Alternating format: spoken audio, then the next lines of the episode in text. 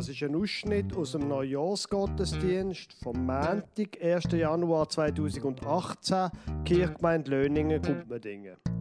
Durch eine technische Fehlmanipulation ist die Aufnahme leider nicht mit dem Krawattenmikrofon gemacht worden, sondern mit dem eingebauten Mikrofon vom Aufnahmegerät, wo im Hosensack gesteckt ist. Sie hören ein Interview mit der Kathi Spörndli, die nach 35 Jahren aufhört als Sonntagsschulleiterin. Und dann hören Sie die Predigt vom Pfarrer Lukas Huber über die Jahreslosung 2018 aus Offenbarung 21, Vers 6. Gott spricht, ich will dem Durstigen geben von der Quelle des lebendigen Wassers umsonst.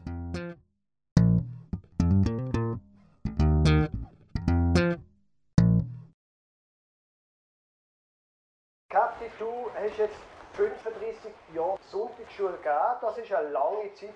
Jetzt mir es Wunder, wie bist du überhaupt dazu gekommen, Sonntagsschule zu geben? Also ich bin selber in der Sonntagsschule zuerst, bis zur Konfirmation. Wir sind alle bis zur Konfirmation in der Schule, sind etwa 80 bis 100 Kinder.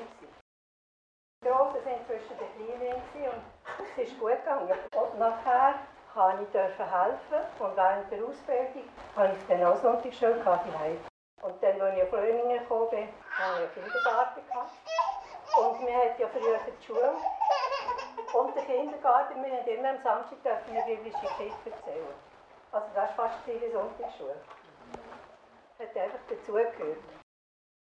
Und ich weiss noch, in der Ausbildung hat eine Kindergärtnerin zu uns Praktikantinnen gesagt, wenn ihr die Geschichte erzählt, dann nehmt die auf die Schoß und sagt dem Kind, sie ist aus dem Buch und die sind wahr. Und ja, und dann sind das ein paar Jahre gegangen und dann hat mich eigentlich der Pfarrer Bachmann gefragt, sie haben jemanden müssen Harzlöhnen, ich habe aufgehört, ob ich könnte helfen. Das war vor 35 Jahren. Jetzt, wie kannst du ein bisschen beschreiben, ähm, Sonntagsschule ist für mich selber schon lange her. Wie hast du Sonntagsschule geleitet? Ja, ich habe einfach gemerkt, dass die Kinder nicht nur hören können oder es geht nicht so viel alles hier, dass sie noch schauen und können reden und auch mit den Händen etwas machen. Ich glaube, der Pestalozzi hat gesagt, mit dem Kopf, mit dem Herz mit den Händen können die Kinder verstehen. Und das habe ich dann probiert. Und die Geschichte war dann eins und dann haben wir die Geschichte halt irgendwie noch gespielt. Etwas angelegt oder nicht. Oder einzelne Szenen gespielt. Und dann haben die Kinder reden. Dann haben sie sie nochmal erzählt, die ganze Geschichte. In der letzten Zeit habe ich, äh, ich habe dann nur noch die, die kleinere Gruppe gehabt. Da haben wir ganz viel gespielt. Ich habe einfach alle oder ich habe kistenweise Sachen gemacht von der biblischen Geschichte, die sie einfach können spielen Und dann haben wir alle zuerst Geschichten erzählt, meistens zuerst Geschichten, und dann haben sie, hat jeder so zwei zusammen eine Kiste bekommen und haben wir alles aufgespielt. Und dann während dem Spielen war es interessant, dann haben sie immer geschwätzt und haben alles erzählt. Und dann habe ich gehört, was sie verstanden haben und was nicht, was ich nicht gut gesagt habe. Und dann konnte ich korrigieren. Und am Schluss, ja, und dann haben wir die ganze Geschichte da gehabt. Manchmal haben wir es dann noch, hat jeder noch ein bisschen erzählen und sonst haben wir einfach dann nochmal, ja, die ganze Geschichte haben wir nochmal da gehabt. Und ich habe einfach gemerkt, dass bei dem, wo ein Kind gespielt haben, haben sie selber nochmal müssen überlegen. Also eigentlich haben sie zum Beispiel den alten Vater Jakob begraben, der Vater von Josef. Und sie haben dann da mit Steinen, Holzstöckchen und so haben sie probiert, das Grab zu machen. Haben den Jakob rein und dann ist es dann plötzlich zusammengefallen. Und dann ist die Frage, oi, hat sie nicht weh getan? Ist er tot? Merkt ihr jetzt etwas? Und dann hat es so eine Diskussion gegeben, oder ist er gar nicht mehr da? Ist er gar nicht mehr drin? Und dann sind plötzlich, ja, die haben einander so gefragt, sind wir plötzlich alle drum gestanden und dann haben wir können reden, wie, wie das ist, wenn man stirbt. Das hätte ich nicht können in einer Geschichte. Spannend. Was ist denn dir wichtig gewesen, was die Kinder mitnehmen? Ja, einfach wie Gott ist. Hat eins gesagt, Er hat, glaube Bart. Und er hat gesagt, spinnst Der ist doch gleich wie Jesus. Gott ist gleich wie Jesus und, und Jesus ist gleich wie Gott. Und das hat mich so gefreut. Alle das haben sie gemerkt. Das habe ich probiert zu sagen. Und oder mir hat vielleicht nachher eine Geschichte ich gefragt. Jetzt haben sie gemerkt, was kann denn Gott oder was kann Jesus? Wenn du aufzählt, er ist stark oder er ist gut. Und wenn sie dann nachher die Sätze noch umgekehrt haben und gesagt, also immer im Gebet, sie haben nicht gewusst, dass man betet, aber ich habe gesagt, sagen Sie jetzt Gott, du bist gut, du bist stark. Und so, ja. Jetzt 35 Jahre sind ja wirklich eine lange Zeit. Es haben sich viele Sachen verändert. Es hat damals noch keine Handy gegeben und so weiter. In diesen 35 Jahren haben sich eigentlich die Kinder auch verändert. Nein, ich glaube es nicht. ich glaube nicht, dass sie sich verändert haben. Sie, also ich habe gemerkt, sie können besser reden. Man kann viel besser mit mir diskutieren. Sie können sich besser ausdrücken. Aber sonst sind sie gleich brav. Gut, also. Eine letzte Frage noch. Du hörst jetzt auf. Du bist 35 Jahre geleitet. Mir nehmen Wunder, denkst du zum Beispiel, 35 Jahre ist ein bisschen lang. Aber gibt es in 10 Jahren noch eine Sonntagsschule? Also, jetzt in der Sonntagsschule haben wir nur noch die Kinder, wo die Eltern in die Kirche kommen. Wenn das die Eltern in der Kirche sind, sind die Kinder in der Sonntagsschule. Kommen keine anderen. Und wenn junge Eltern junge Familien da sind, ist auch Sonntagsschule. Also das haben, wenn wir junge Eltern haben, haben wir auch Kinder. Gott spricht, ich will den Durstigen geben von der Quelle des lebendigen Wassers umsonst. Liebe gemeint, es ist eine merkwürdige Sache, mindestens bei mir, um einen Durst. Manchmal veräußert er sich ganz merkwürdig. Bei mir ist es so, wenn ich zum Beispiel am Nachmittag Durst habe, dann merke ich es erst, wenn ich plötzlich eine wahnsinnige Lust auf ein Bier habe. Und aus irgendeinem Grund ist dann der Weg zum Kühlschrank kürzer als der Weg zum Wasserhahn zum Wasser zu trinken. Und wenn ich dann den Durst gestillt habe, und spätestens wenn ich noch ein zweites Bier trinke, passiert etwas Merkwürdiges irgendwie ist die Konzentration dann irgendwie nicht mehr die gleiche. Und die Effizienz beim Arbeiten ist auch nicht mehr die gleiche. Ganz merkwürdig. Die Jahreslosung, die neue, dreht sich den Durst.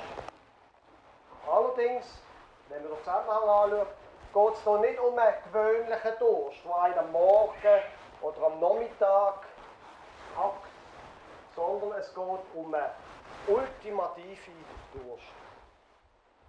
Der Spruch kommt nämlich aus dem, aus dem Buch von der Offenbarung, aus dem 21. Kapitel. Und die von Ihnen, die schon einmal Offenbarung gelesen haben, das ist ja wirklich ein apokalyptisches Buch. Geschrieben in einer Zeit, wo Christen verfolgt worden sind, ganz schlimme Sachen sind passiert. Das Römische Reich hat immer wieder grauenhafte Sachen gemacht.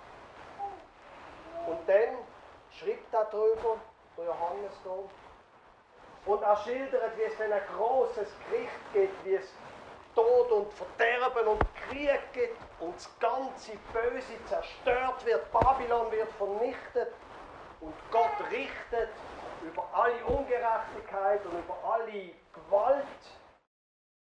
Und dann kommt das 21. Kapitel. Und ich sah einen neuen Himmel und eine neue Erde. Denn der erste Himmel und die erste Erde sind vergangen. Und das Meer ist nicht mehr. Und ich sah die heilige Stadt, das neue Jerusalem von Gott aus dem Himmel herabkommen, bereitet wie eine geschmückte Braut für ihren Mann. Stellen Sie sich einmal das vor. Zukunft vom Universum, so wie es Bibel schildert. Zukunft vom Universum ist eine himmlische Stadt. Bemerkenswert, oder? Himmlisches kommt man Dinge. Himmlisches Löningen. Es geht in der Zukunft um eine Stadt. Nicht um irgendetwas esoterisch, geistig, abgehobenes, weiter weg. Um eine Stadt. Und die Stadt, die wird noch beschrieben im gleichen Kapitel. Sie hat große Mauern. Ähm, die Herrlichkeit Gottes ist dort. Ihr Licht war gleich dem alleredelsten Stein, einem Jaspis, klar wie Kristall. Sie hatte eine große und hohe Mauer, zwölf Tore und drei so und drei so und drei so. Und dann später heißt Vers ähm, 19, und die Grundsteine der Mauer um die Stadt waren geschmückt mit allerlei Edelsteinen. Der erste Grundstein war ein Jaspis, der zweite ein Saphir, der dritte ein Chalcedon, der vierte ein Smaragd. Also sehr konkret, oder? Handfest. Das ist unsere Zukunft.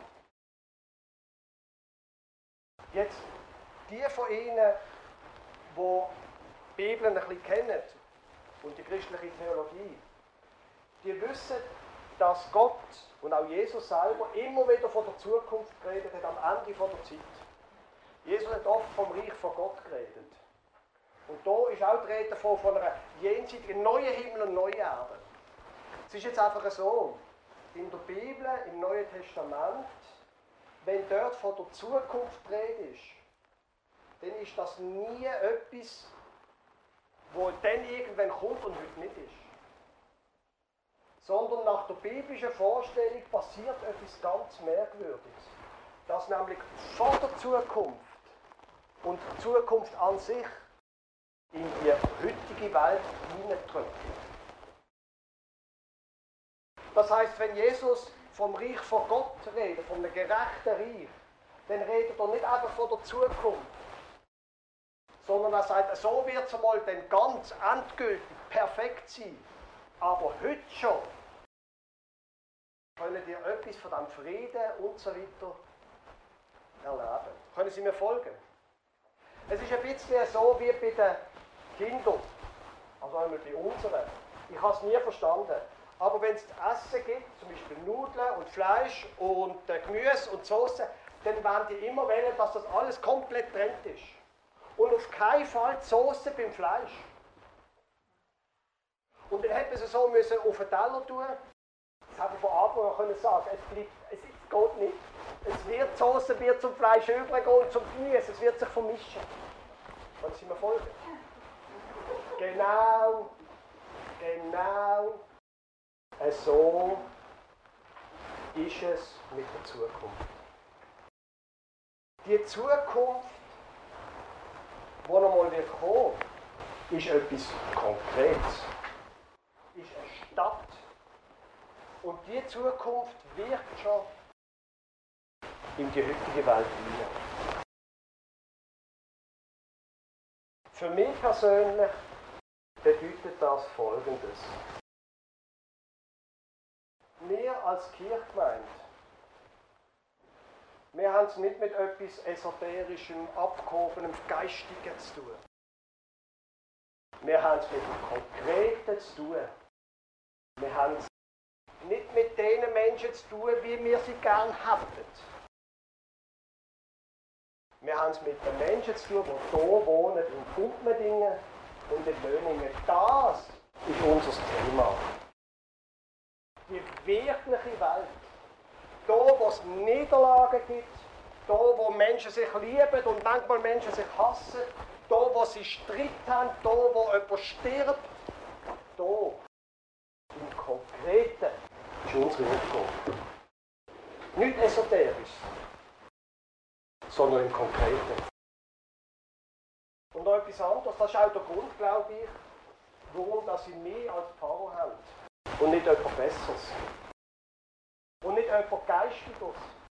Nicht jemand, der viel, sondern mehr. Ich, der Fehler macht. Ich, der manchmal Leute verrückt macht. Ich, der nicht perfekt bin. Das Konkrete ist unser Auftrag. Jetzt, wollte ich mich so ganz langsam zum Text zurückkommen. Ich habe gemerkt, ich habe einen Umweg gemacht. Aber ich muss nochmal einen kleinen Umweg gehen. Ich habe in dieser Woche, oder in der vergangenen Woche, ähm, einen Podcast gelesen, einen amerikanischen Podcast, wo es um äh, Bibel als jüdisches Buch gegangen ist. Und was darum gegangen ist, dass Jesus ein Jude war und in dieser jüdischen Kultur gelebt hat. Jetzt, wir im Klecki, wir sind ganz anders geprägt. Wir sind geistesgeschichtlich geprägt von der griechischen Philosophie und natürlich von unserer westlichen Kultur. Und wenn wir über Gott reden, dann sagen wir, Gott ist allwissend, Gott ist allmächtig, Gott ist allgerecht, Gott ist irgendwie, Sie wissen, von was ich rede, so einen Begriff haben wir. Und wenn wir könnten zurückgehen und da Jesus sagen, gell, du bist doch auch ewig gerecht, unfehlbar, allwissend, würde da Jesus sagen, was bin ich?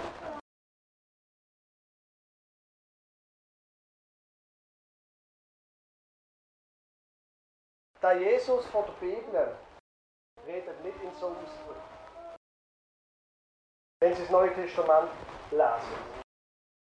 Jesus sagt von sich, ich bin der Weinstock. Ich bin der Weg. Er redet von Fels. Ich bin das Brot vom Leben. Wissen Sie, wie ich meine? Und jetzt kommen wir zum Text. Ich habe Wasser, wo dein Durst stillt. Nicht geistig, esoterisch, sondern sehr, sehr, sehr konkret. Gott spricht, ich will dem Durstigen geben von der Quelle des lebendigen Wassers umsonst. Durst kennt jeder und jede von uns. Und die von diesem Vers aus dem Offenbarungsbuch, aus der Offenbarung, ist auch ziemlich klar und einfach verständlich. Ich gebe im Durstigen von der Quelle vom lebendigen Wasser. Das ist übrigens ähm, eine sehr lustige Konstruktion im Griechischen. Zwei Genitiv in Serie. Ich gebe ihm von der Quelle, vom Wasser, vom Leben. Was wir als Adjektiv hier haben vom lebendigen Wasser, ist eigentlich ein Genitiv, ein weiterer zu der Quelle und zum Wasser. Es gibt verschiedene Arten von Wasser. Das ist eine Pointe von diesem Text. Es gibt abgestandenes Wasser. Es gibt grusiges Wasser. Trübes Wasser, das nicht gesund ist. Wasser, wo es Keim drin hat. Wasser, das uns nicht gut tut. Es gibt frisches Wasser. Von Quellen. Früher haben sie noch keine Wasserhähne gehabt, logischerweise. Und Wasser von der Quelle.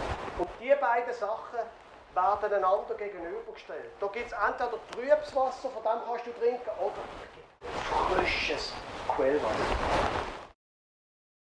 Jetzt, wenn das, was ich vorher gesagt habe, stimmt, dann geht es bei dem, was Gott sagt, nicht nur um ein Entweder-Oder, sondern es geht um eine Vermischung.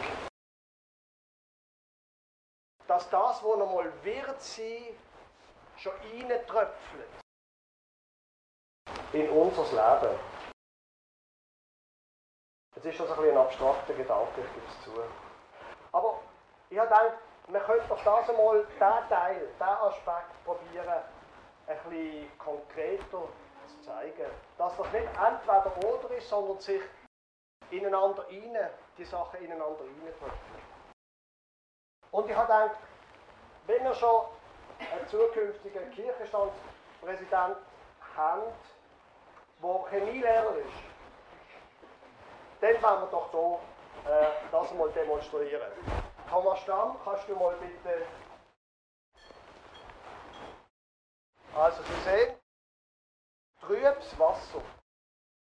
Das ist ja da die eine Aussage von diesem Text, die nicht, nicht erwähnt wird, aber das ist die Voraussetzung. Und jetzt gibt es irgendeinen Weg, wie man aus dem trüben Wasser kann Glas, Trinkwasser machen.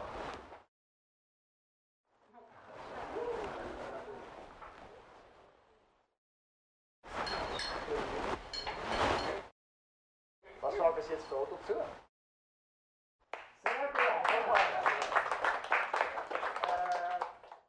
die Frage ist nur, kann man das jetzt trinken? Soll ich das probieren? Ja, lieber du als ich. Vor dem Abberufen. Gar nicht schlecht. Du meinst? Ich lebe noch. Was hast du da reingeschüttet als zweites? Als zweites habe ich eine Säure gebraucht, eine bekömmliche, nämlich Ascorbinsäure. Also Vitamin, C. Vitamin C. Das ist ja interessant. Vitamin C, und wenn wir in der Symbolik ein bisschen weiter gehen, Vitamin C wie Christus. Ah, sind das Vitamin C macht das Wasser klar. Ähm, was ist denn vorher drin? Gewesen? Das Trübe. Der Alltagsdreck im Wasser. Kalk.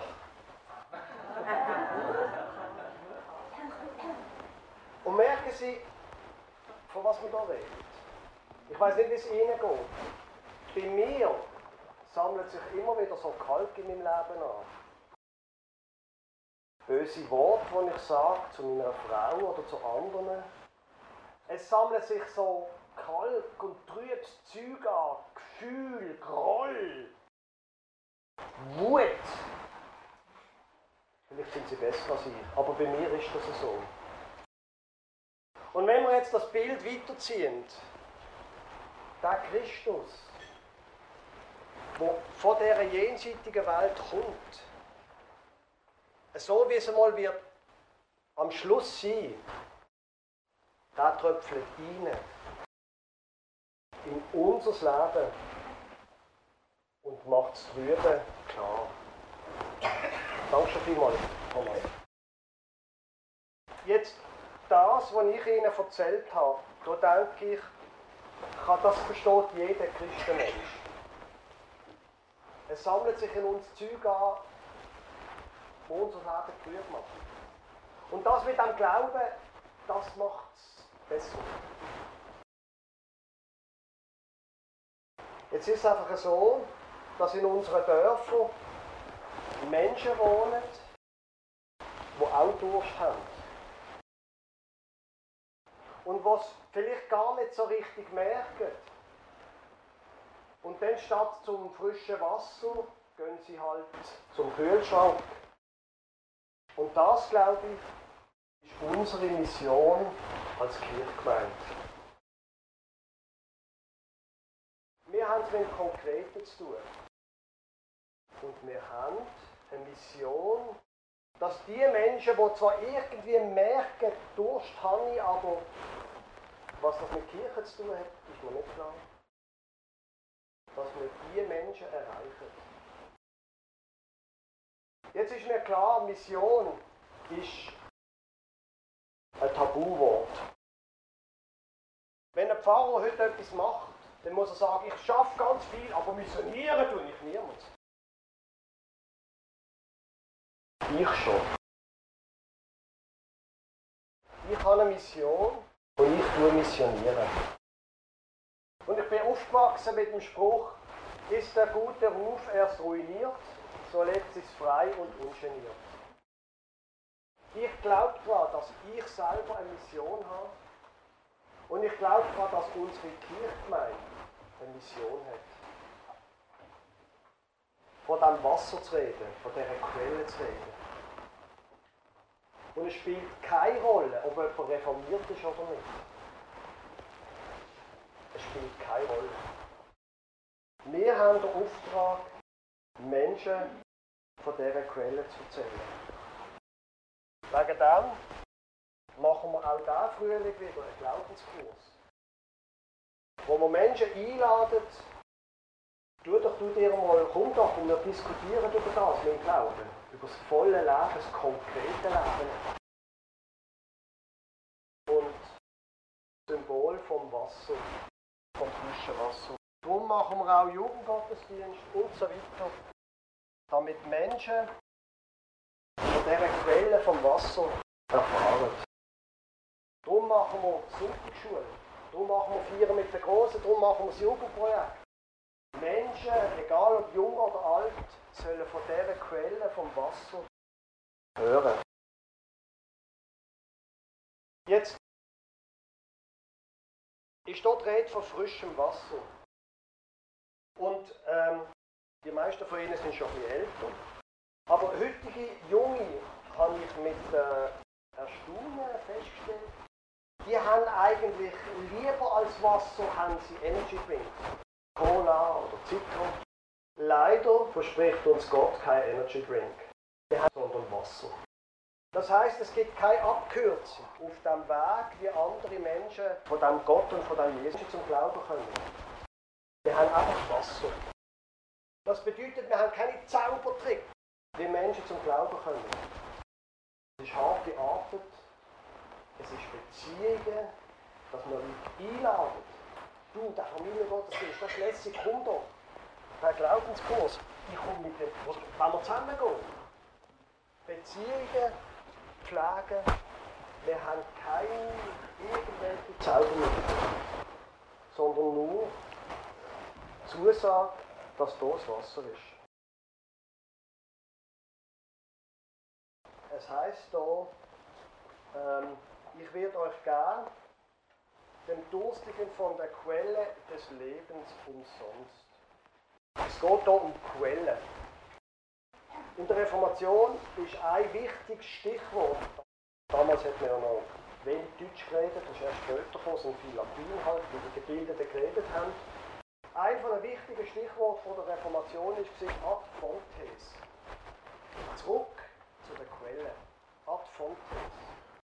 Der Hintergrund von diesem Satz war, im Mittelalter ist die ganze Bibel so überwuchert von Tradition, dass die gefunden haben, weg mit dem Zeug. Wir wollen zurück zur Quelle, ab vom Test. Da ist auch von dieser Quelle geredet. Und auf die Vorwarnen, dass ich mich noch unbeliebter mache. Die Zukunft von unserer Kirchgemeinde ist nicht Tradition.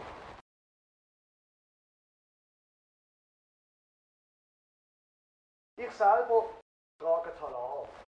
Ich trage den gern. Ich weiß nicht, ob ich in 15 Jahren noch tragen werde. Ich selber finde die alten Lieder toll. Auch in einem Jugendgottesdienst wird mindestens ein Lied aus dem Gesangbuch gesungen. Wegen Tradition. Aber die Zukunft von unserer Kirche wird nicht Tradition sein. Wenn ich die Jungen anschaue, die funktionieren anders, als ich noch funktioniert habe. Meine Mission, mein Auftrag ist es, das Evangelium der nächsten Generation weiterzugeben. Mein Auftrag, mein allererster Auftrag ist nicht Tradition weiterzugeben sondern das Wort von Gott. Ad fontes, das da hier, die Bibel. Und ich selber werde alles daran setzen, dass das Buch, der Glaube an Gott und an Jesus Christus Generation weitergeht. Und wenn wir einen Abstrich machen bei der Tradition, dann ist es halt so. Tradition ist gut, aber sie wird die Kirche nicht retten. Und sie werden in den nächsten 20 Jahren das an anderen Kirchgemeinden können beobachten wo sich auf Tradition verstiefelt. Sie werden sehen, was passiert. Es geht um die Quelle vom lebendigen Wasser. Die Quelle ist der Christus. Natürlich ist das ein altes Buch. Der Gott, der ist vor 3000 Jahren da gewesen, der ist vor 2000 Jahren da gewesen, der ist heute da, der wird auch noch, ich weiß nicht genau wie lange, 2000 Jahre, ich keine Ahnung, der wird bleiben. Unsere Formen werden sich müssen anpassen. Es gibt noch einen allerletzten Teil von dieser Predigt. Gott spricht, ich will dem Durstigen geben von der Quelle des lebendigen Wassers umsonst. Jetzt, ja, ich bin mit deren Übersetzung nicht so glücklich. Weil umsonst heißt ja gratis, oder?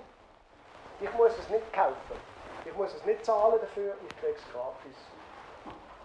Jetzt, am liebsten hat die Wortspiele gemacht. Und für das muss ich den Spruch umdichten. Ich will im Durstigen geben von der Quelle vom lebendigen Wasser gratis. Aber nicht umsonst. Das, was Gott, die Quelle, das, was von dieser Quelle kommt, ist nicht umsonst. Das verändert mich. Das verändert die Kirchgemeinde. Das verändert sie.